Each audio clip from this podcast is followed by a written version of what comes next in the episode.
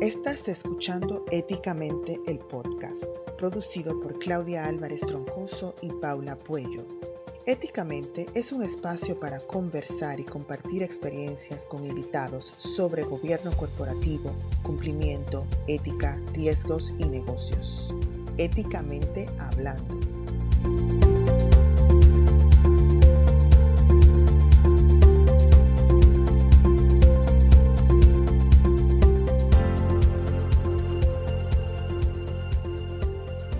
En este episodio les traemos una interesante conversación con Giselle Castillo, reconocida por su taller Negociadores 777 y Estrategias de Branding. Giselle es la CEO y fundadora de CLG Consultores y Coach Brand Consultores. Es una empresaria con más de 20 años al servicio del sector privado y se desempeña como entrenadora, asesora en negocio, marketing y publicidad, así como business coach y speaker. Giselle nos habla sobre la importancia de la marca corporativa y la marca personal, la coherencia que debe existir entre la imagen, lo que proyectas y lo que dices, y nos amplía sobre la ética de los negocios y cómo lidiar con dilemas éticos y crisis para que no impacten la reputación. También nos orienta en cómo debe promocionarse el profesional en el mundo de hoy y nos ofrece su recomendación de cómo deben negociar los oficiales de riesgo y de cumplimiento para que sean escuchados y puedan comunicarse efectivamente dentro de la organización. Disfruten de este episodio con un contenido de mucho interés para todos.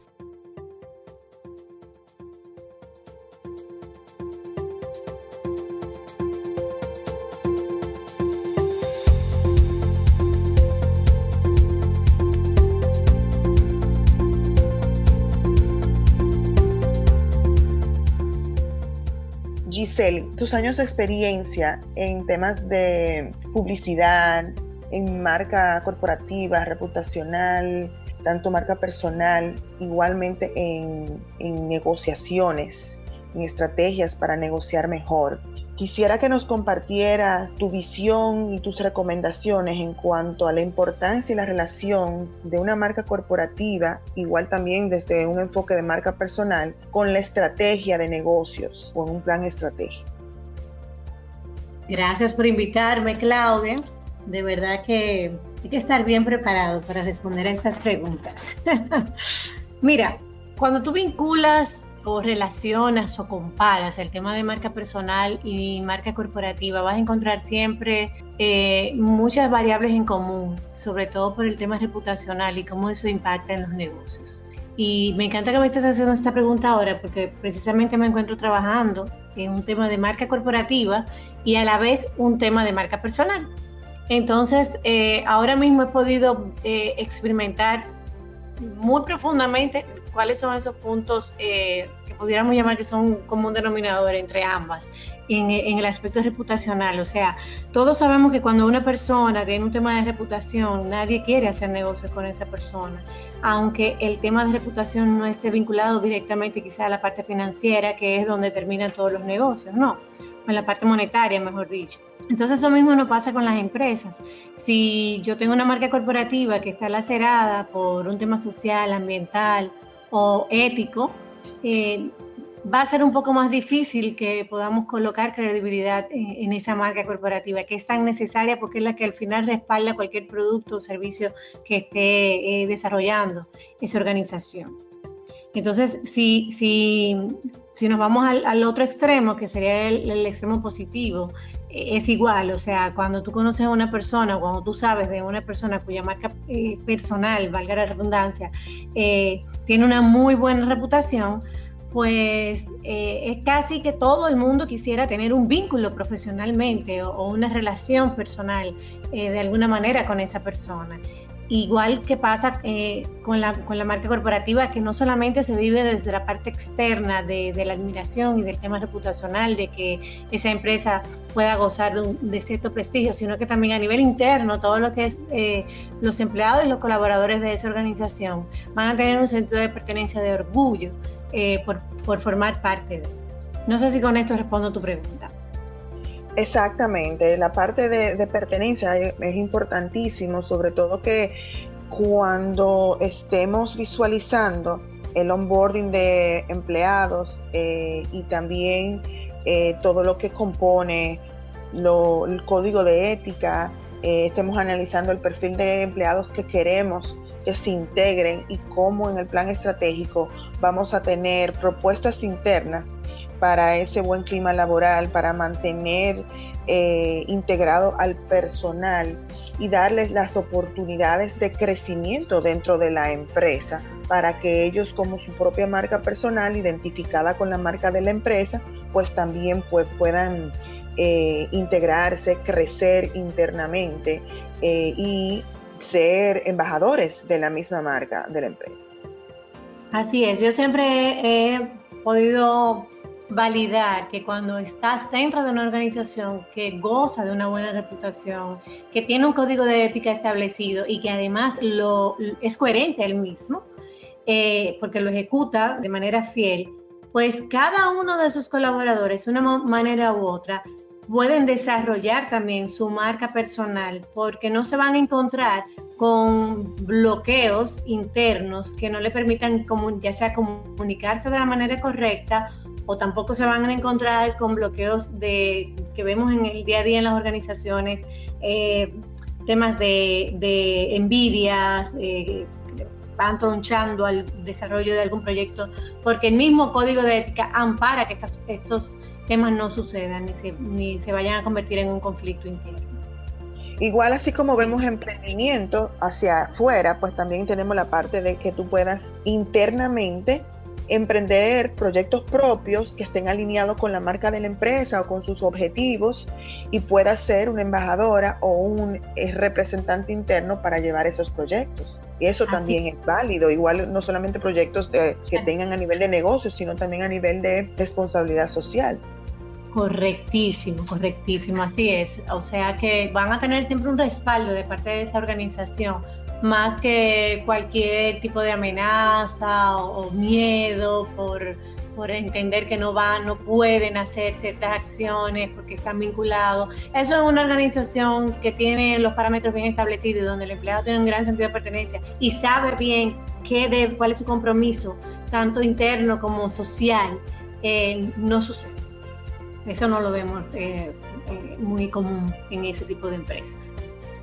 Perfecto. A mí me gustaría saber tus recomendaciones para un profesional que ahora mismo esté eh, queriendo proyectarse, que tenga ya un tiempo y quiera decir, bueno, yo ahora quiero, también me conozcan a mí, aparte de que sepan que yo simplemente estoy como empleado de una empresa o de una corporación, o tenga un proyecto propio, ¿Cómo debe, ¿Cuáles serían tus recomendaciones para que ese profesional se promocione y se proyecte a los demás en cuanto a su imagen, en cuanto a cómo lo perciben, eh, etc.?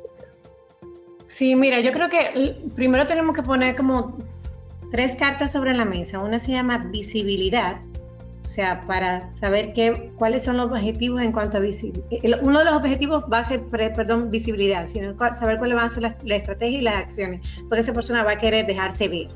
Eh, de eso se trata, ¿no? La otra es la credibilidad.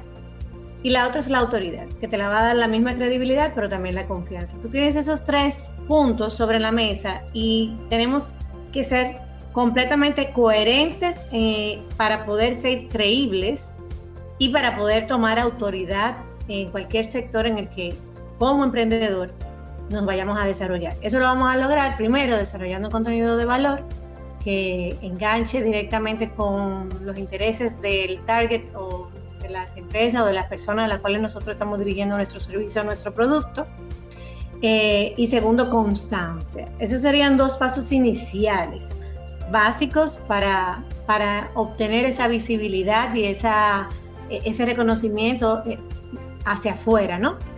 En la constancia y generar contenido de valor. Pero después de ahí hay una cantidad de, acciones que se van a ir dando dependiendo de la respuesta propia que nos va a dar eh, esa audiencia o ese target o ese público o ese cliente con el que nosotros nos estamos relacionando a través de una comunidad de redes sociales o a través de cualquier otro medio que estemos utilizando para conectar con esos clientes.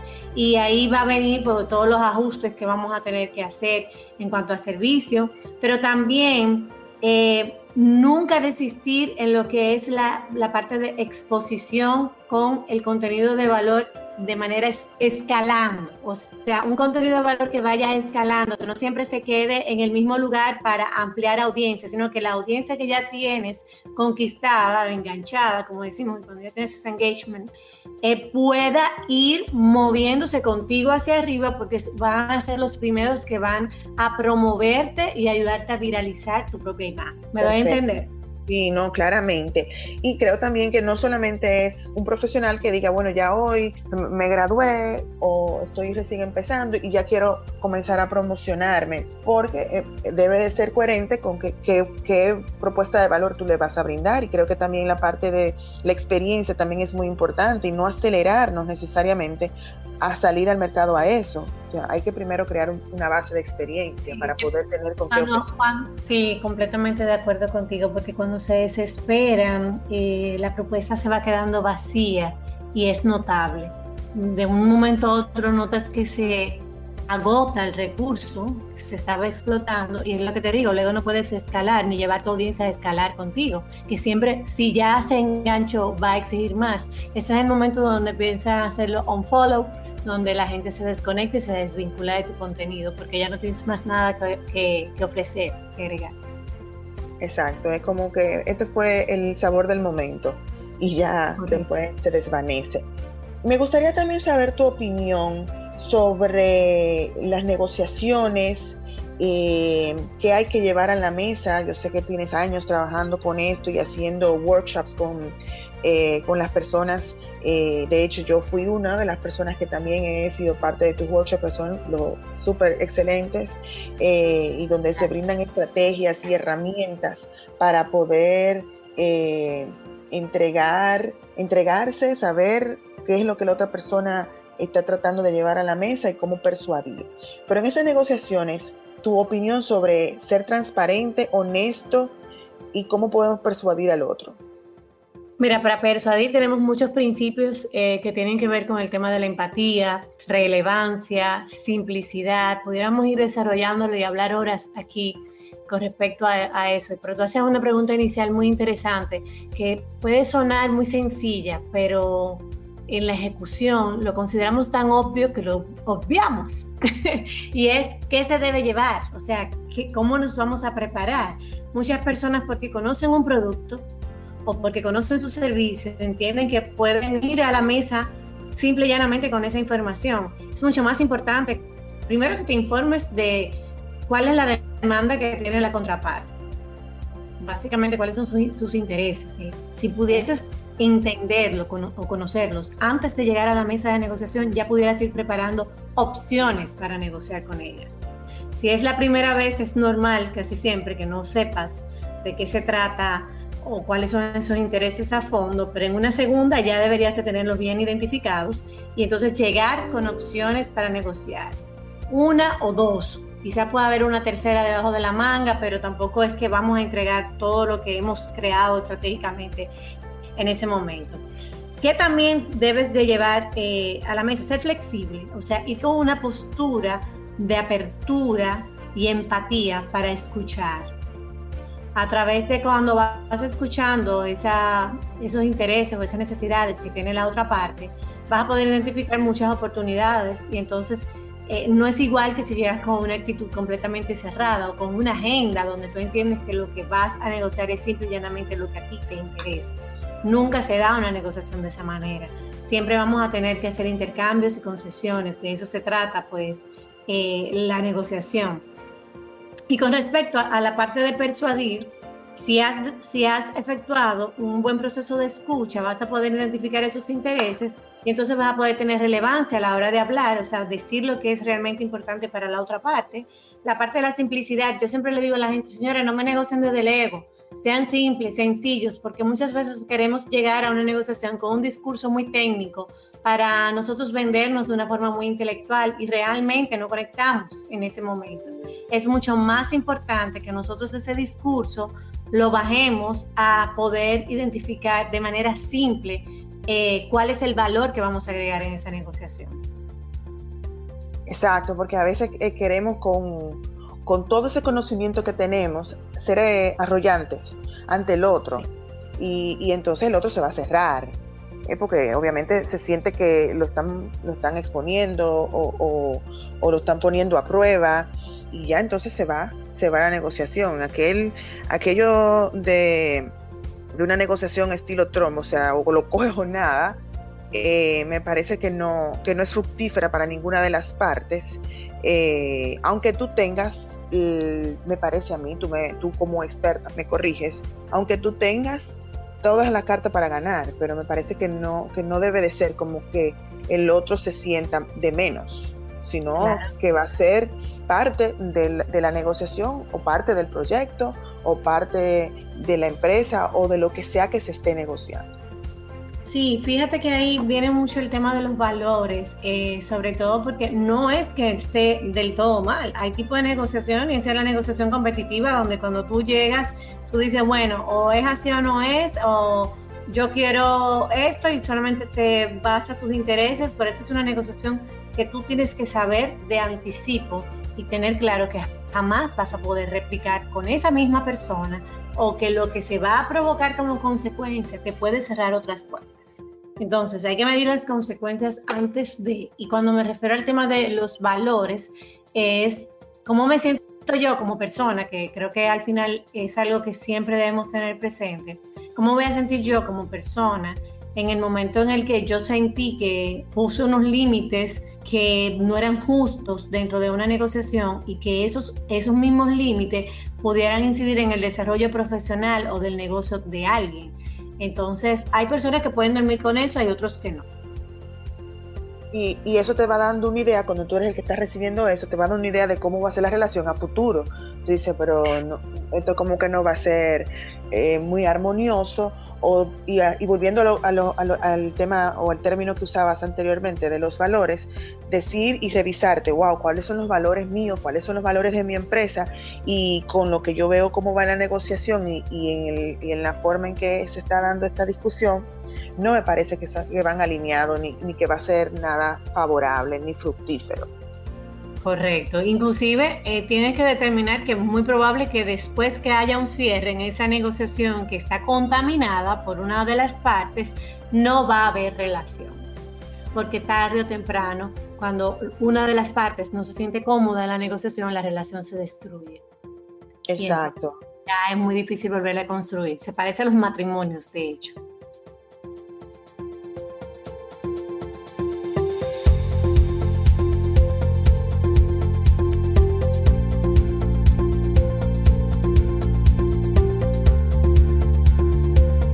Exacto, sí, definitivamente.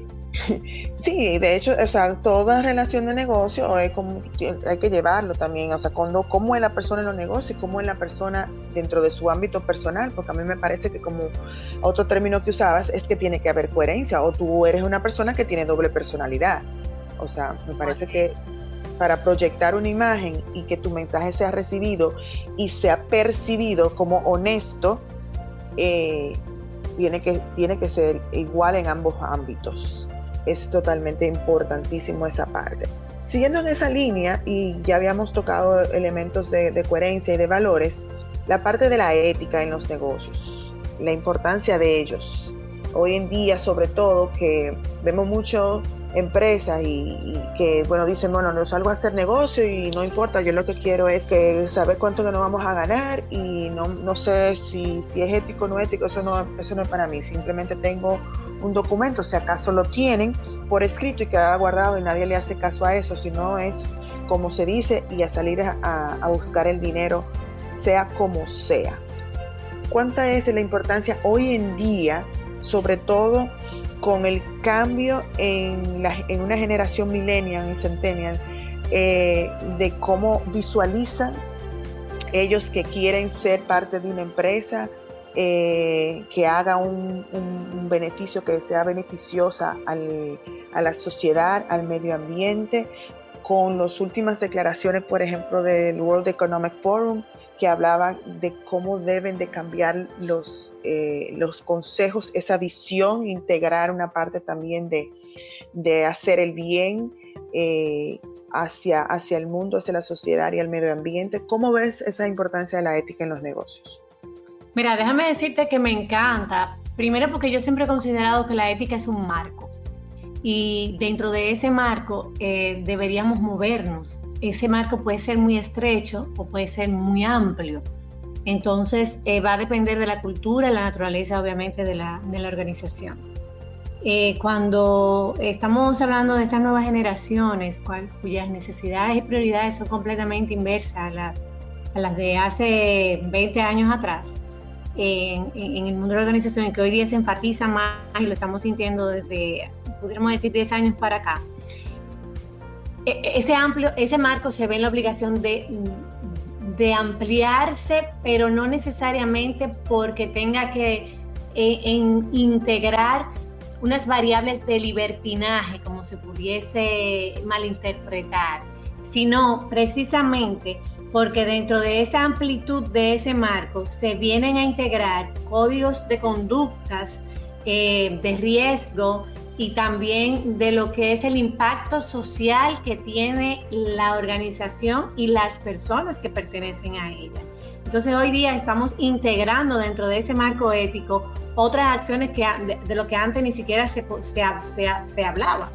Eh, si bien es cierto que hay un sinnúmero de empresas que el código de ética es como que la Biblia que nunca voy a abrir y que, o que no me interesa ni siquiera escribir, hay cada día más empresas, desde pequeñas y medianas empresas, que están clarísimas en que deben de mm, acogerse a, cierta, a ciertas normas que no solamente van a tener un impacto directo en lo que va a ser su, relación eh, hacia gobierno, hacia eh, la parte social, eh, la parte laboral, de cómo lo van a, interpretar sus propios colaboradores, sino que también va a tener un impacto financiero.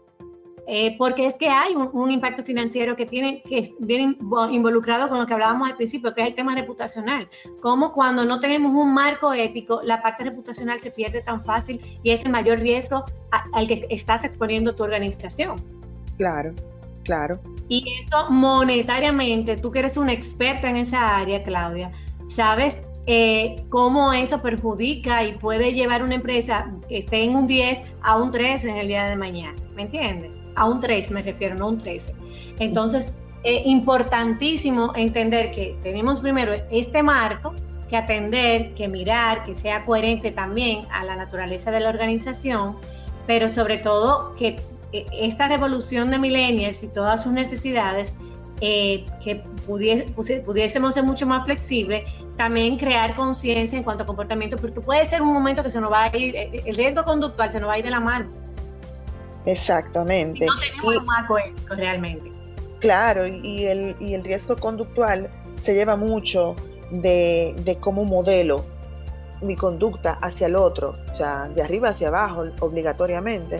Y si el modelo que yo estoy presentando es totalmente erróneo, contrario a lo que el speech que estoy dando, al discurso que estoy dando, pues obviamente el resto lo que va a decir, ah, eso no, eso no importa y vamos a comportarnos entonces igual como se comporta el de arriba, que, es con una conducta desviada, eh, totalmente al margen de, la ética, eh, para salir a hacer y buscar el negocio, no, no importa eh, de qué manera. Y eso nos distorsiona obviamente, el ámbito interno y los áreas de controles internos que están llamados a, que velar porque se cumplan las, las políticas internas, los códigos, eh, que haya unas consecuencias a nivel de sanciones. Entonces todo eso se relaja y nadie le pone caso. Eh, y ahí es muy difícil y entonces viene el desgaste del empleado que no sí, se siente. La desvinculación como Sí, eh, completamente de acuerdo.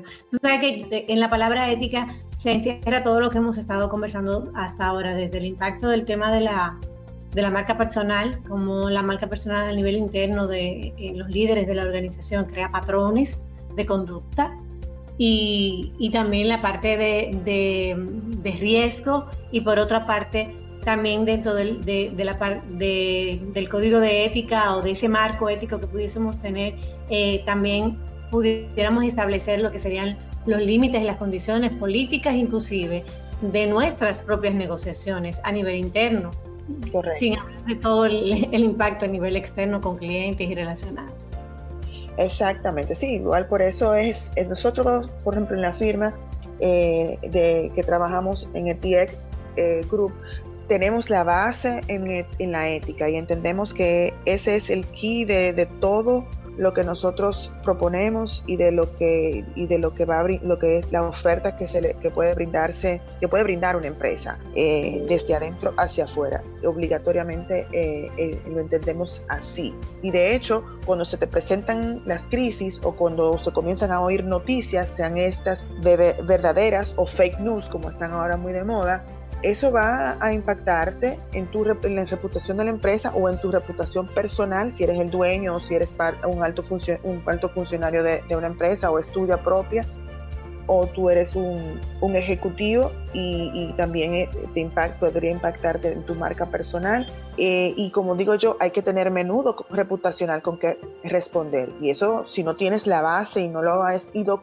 Eh, eh, eh, construyendo en el tiempo y, se toma muchos años para hacerlo, pues nadie te va a creer si eso no es o no te va a dar una oportunidad o una segunda oportunidad. Completamente de acuerdo eh, contigo, Claudia. Y qué bueno que ustedes están muy enfocadas en este servicio para todo el mercado local, porque de verdad que entiendo que hace mucha falta, uno que se ve día a día dentro de las empresas te encuentras multinacionales inclusive con procesos muy simples que ni siquiera se ejecutan. Imagínate, si es un tema de procesos técnicos, como por ejemplo un histórico de facturación, eh, que tú dices, cuando pides la data no, la, no puedes tener acceso a ella, ni hablar del tema de código de ética.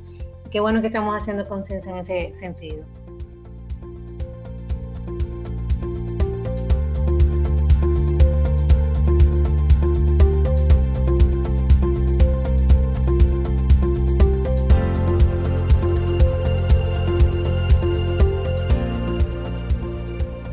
De, y de medirlas también, porque es importante, así, como medimos cómo vamos en venta, tenemos que medir también cómo vamos eh, en el comportamiento ético interno en la empresa. Hay que tener factores para eso. Ya para cerrar, este, Giselle, así me gustaría que tú nos plantearas eh, algunas herramientas eh, o pautas para los oficiales de cumplimiento, que normalmente son los que están back office, no son los que están en primera línea de defensa o los que están delante de la cara al cliente, y estas herramientas de negociación no son las que, las que utilizan normalmente, porque siempre están o analizando o hablando con equipos, este, dando órdenes. Eh, ellos sienten como que esa es la orden que tienen que dar porque se sienten con una responsabilidad en algunos casos de defender a la empresa de que no sea penetrada eh, por, posibles delincuentes que quieran mal utilizar a la empresa o ponerla en situaciones de, riesgo eh, legal o ante un regulador que pueda ser sancionada. Entonces se toman muy a pecho sus posiciones y yo los entiendo porque he estado en esa posición años atrás. Pero es importante estas herramientas de negociación para que la contraparte no los vean como un límite en el, en el proceso de negocios para que pueda realizarse, para que puedan haber mayores ventas, para que puedan haber mayores inversiones. ¿Cómo hacer que ellos puedan, sean escuchados y que ellos puedan comunicarse efectivamente eh, y esa recomendación llegue de una manera favorable? Sí, tú sabes que me voy a salir un poquito quizás de lo que es el, inclusive el vocabulario propio y técnico de la parte de negociación para responderte esta pregunta, porque me parece sumamente interesante, ya que, bueno, vivo con mi esposo años trabajando en la banca y es un tema que constantemente sale. Y, siempre también en las capacitaciones que hago, que me toca mucho trabajar con los bancos, eh, siente como que todo se paraliza cuando llega a riesgo.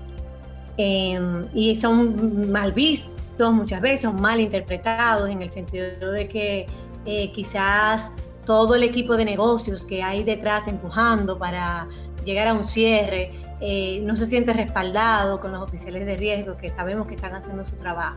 Sin embargo, yo entiendo que la herramienta que ellos tienen fundamental, independientemente de la empatía que pudiesen eh, tratar de desarrollar hacia los equipos de negocio, eh, es la comunicación asertiva, Claudia. Fíjate que, y tú, y tú sabes de eso porque los oficiales de riesgo manejan unos procesos que no todo el mundo dentro de la institución conoce. Eh, un idioma y un vocabulario que no a todos, eh, por más que quieran eh, interpretar, son algunas políticas que son muy herméticas. Porque son oficiales de riesgo.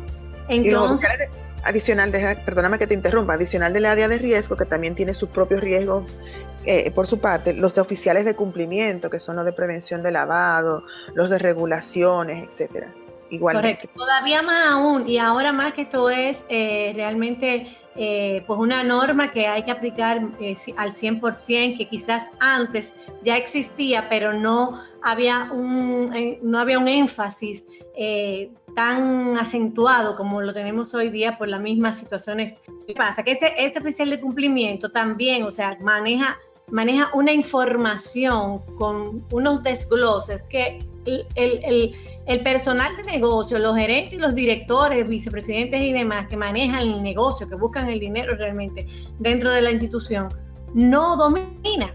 Entonces, eh, suelen ser un poco herméticos. Yo creo que, que la diferencia la va a ser una comunicación asertiva. El que ellos puedan eh, no solamente ser empático de ponerse en los pies de, eh, estos directores de negocios, de estos vicepresidentes de negocios y demás, sino también el poderle comunicar cuáles son sus límites de una manera asertiva. Porque muchas veces se puede ver dictatorial, ¿me entiendes? O sea, es no, esto no pasa, no hay una explicación por lo menos convincente, simple y llanamente todo lo robotizamos con la respuesta de son las políticas.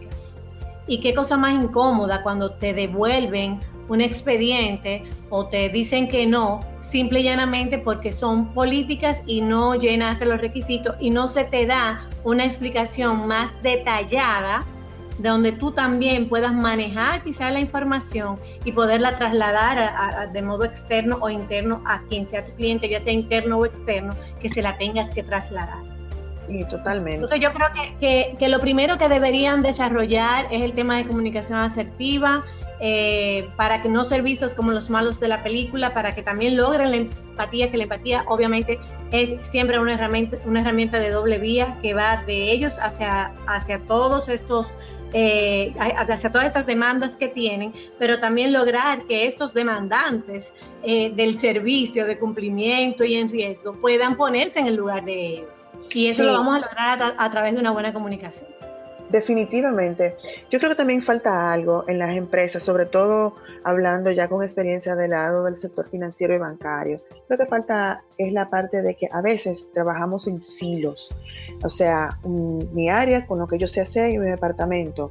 Y algunos que otros departamentos sí se apoyan bastante, pero otros que no son de back office y que son de otras áreas, no saben necesariamente cómo es el proceso que hace, por ejemplo, un área de cumplimiento o un área de riesgo y por qué, o un área legal inclusive, y por qué son esas decisiones que se tienen que tomar y cuál es el riesgo que tan alto que no me puedo ni siquiera eh, vincular con ese cliente. Me parece que falta un poco más de comunicación interna y, no sé, algún tipo de, de pasantía. Mira, pásate unas horas con nosotros, ve cómo funciona, cuál es el proceso de, de análisis y de toma de decisión y el porqué de esa decisión ahí detrás y vas a saber las razones, no solamente porque tengo que tener mucho cuidado con esa, con esa vinculación, sino cuáles son los efectos dominó que puede traer el que si yo no pongo atención ahora, más adelante, que puedan haber otras consecuencias que impacten otras áreas y al final del día impacte a la empresa como un todo y al final nos quedemos sin, sin trabajo.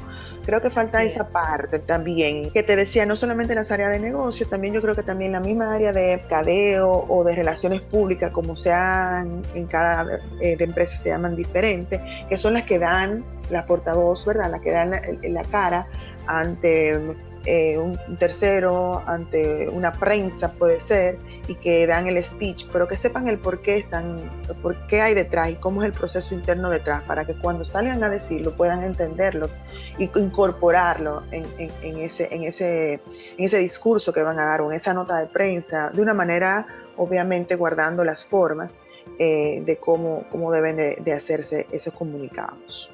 Así es, Claudia. Fíjate cómo todo termina en esa palabra eh, divina, se llama comunicación. Esa idea que tienes de hacer inducciones eh, y, que compartan con el departamento es eh, ideal porque una manera de que se pueda interpretar realmente cuáles son los riesgos y de cuáles son los límites que tiene un departamento en el área de cumplimiento, también para que en base a esa comunicación pues no veamos siempre al personal de cumplimiento como, como los malos de la película, como decimos comúnmente. Correcto, así mismo es. Pues Giselle, yo te agradezco enormemente que hayas podido compartir con nosotros aquí en Éticamente el podcast y nos hayas brindado luz sobre diversos temas de marca personal, de, de herramientas de negociación y de comportamiento ético y de coherencia con la imagen y lo que proyectamos para que pues nuestros oyentes puedan incorporar esto también en su día a día eh, y ser mejores profesionales y aportar también dentro de sus empresas. Me parece que esta ha sido una conversación súper interesante y desde un punto de vista diferente para también que los mismos profesionales de cumplimiento de riesgo y de back office y demás, y de, y igualmente de legal, también sepan negociar y también, y también sepan proyectarse dentro de la empresa y fuera de la empresa también. Así es, gracias a ti por, por invitarme.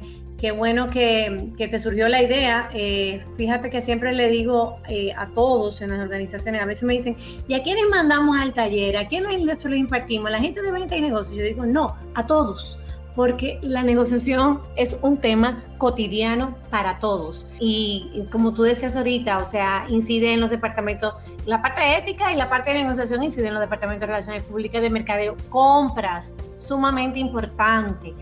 Eh, también para el tema de, negociación. Este, yo les deseo pues muchísimo éxito con esta iniciativa de de estos podcasts que me parecen sumamente interesantes. Espero escuchar yo otros eh, también eh, que igual entiendo que van a ser de mucho beneficio eh, profesionalmente porque ustedes las veo muy comprometidas con generar contenido de mucho valor a nivel profesional y corporativo. Así que de verdad que les auguro muchísimo éxito a ti, a Paula, en esta iniciativa. Muchas gracias.